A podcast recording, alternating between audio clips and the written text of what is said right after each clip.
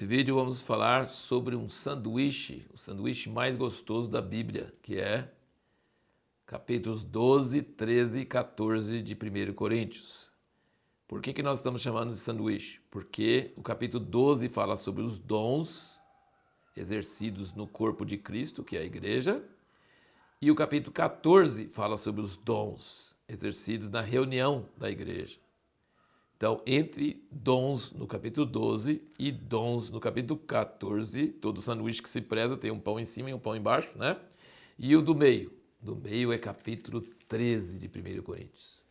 Se o capítulo 8 de Romanos é o pico Everest da Bíblia, o capítulo 13 de 1 Coríntios chega pertinho. É uma das passagens mais lindas da Bíblia inteira.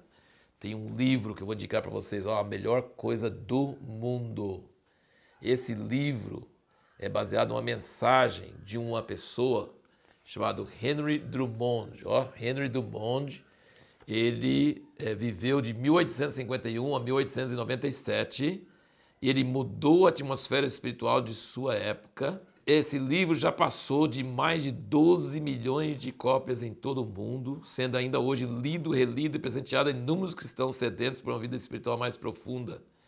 O, o Moody, o evangelista Moody, diz que esse homem, Henry Dumont, que é quase ninguém conhece, era o homem mais parecido com Jesus que ele conheceu na vida dele. E sabe qual o tema desse? É um livrinho curtinho, melhor coisa do mundo, é coisa maravilhosa, tá? É, sabe qual a coisa, assim, é curtinho, dá para você ler, acho que meia hora dá para ler e tal. É tudo sobre 1 Coríntios 13. Só que, você viu a, a data dele, é 1851 a 1897? É, é, nossa, é muito. Meu 2050 vai fazer 200 anos que esse cara nasceu. É, só que traz o 1 Coríntios 13 para a língua de hoje.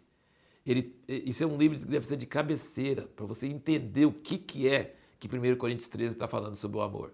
Então, isso é uma coisa maravilhosa. Então, esse amor é o recheio do sanduíche. De um lado, nós temos os dons e os ministérios, do outro lado, nós temos os dons e os ministérios. Mas no meio, como sanduíche, no recheio mais importante, é o amor. E a nossa pergunta no último vídeo foi: por que, que é errado enfatizar só amor ou enfatizar só os dons? Porque a Bíblia mostra que o amor de Deus é derramado em nossos corações pelo Espírito Santo e o Espírito Santo traz os dons. E se nós não permitirmos os dons a funcionar, de nós mesmos não tem amor. Mas se nós enfatizarmos só os dons, nós vamos estar errado também. A carta aos Coríntios, vamos colocar no contexto esse capítulo 13.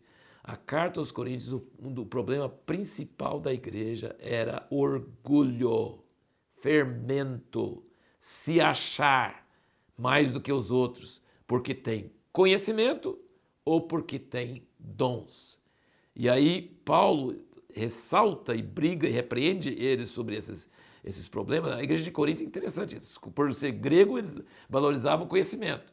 E por serem é, cheios do Espírito Santo e ter dons, eles se orgulhavam dos dons, da profecia, de cura, de todas essas coisas, de fé. E aí Paulo apresenta o problema, o problema é orgulho por causa de conhecimento e dons.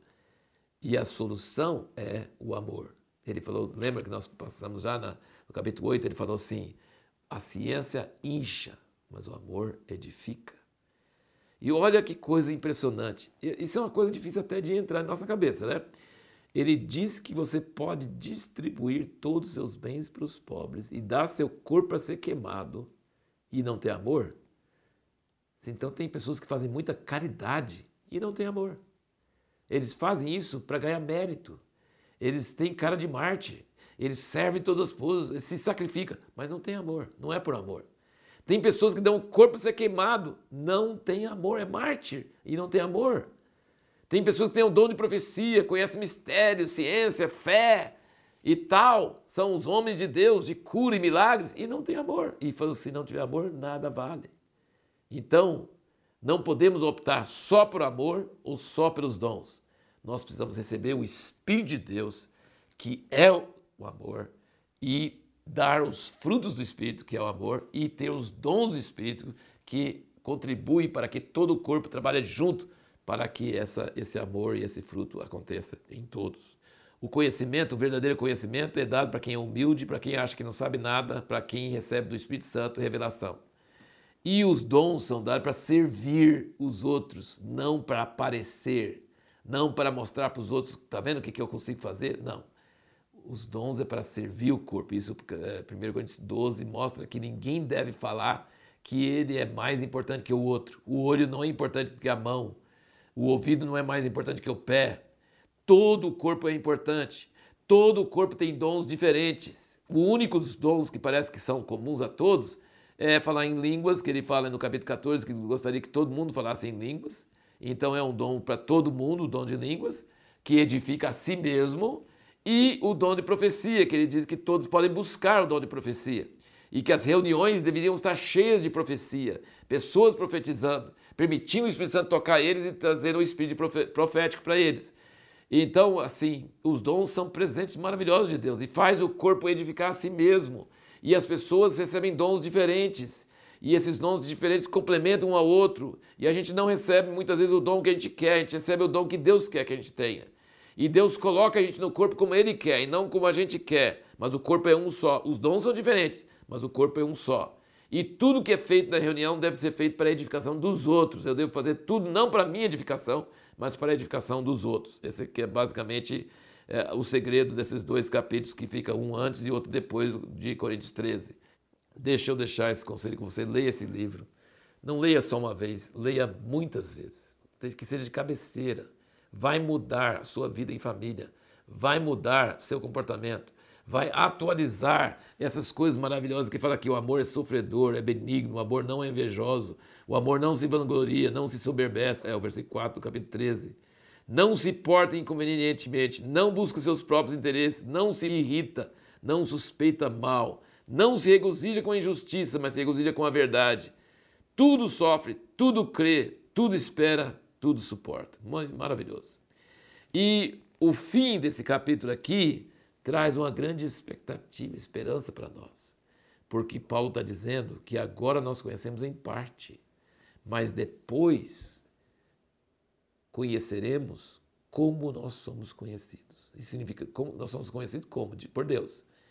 Agora a gente não, não conhece Deus muito bem, mas quando nós chegarmos na perfeição, nós vamos conhecer Deus assim como Ele nos conhece. Isso é demais essa expectativa, essa esperança é demais. É tão diferente quanto a criança que nos conhece como pais hoje e um adulto que é nosso filho que nos conhece bem diferente. O nível de conhecimento é outro. Ou ele diz aqui como ver por, uma, por um espelho, por um vidro, como se fosse por um espelho em enigma. Mas depois nós vamos conhecer a Deus plenamente, sem barreira. Essa é a grande esperança grande expectativa que nós podemos ter, que Deus vai, Deus vai nos conceder que nós conheçamos a Ele assim como Ele nos conhece. E, e aí, realmente, nesse sentido, Ele é o recheio dos dons, dos dons de um lado e os dons do outro. Por quê? Porque Ele diz que os dons vão acabar, mas o amor jamais acaba. Versículo 8 do 13. O amor jamais acaba, mas havendo profecias serão aniquiladas, havendo línguas cessarão, havendo ciência desaparecerá porque em parte conhecemos, em parte profetizamos, mas quando vier o que é perfeito, então o que é em parte será aniquilado. Glória a Deus por trechos tão maravilhosos da Sua palavra. E a pergunta que nós vamos fazer para o próximo vídeo é: por que, que o Evangelho não faz sentido se nós não cremos na ressurreição?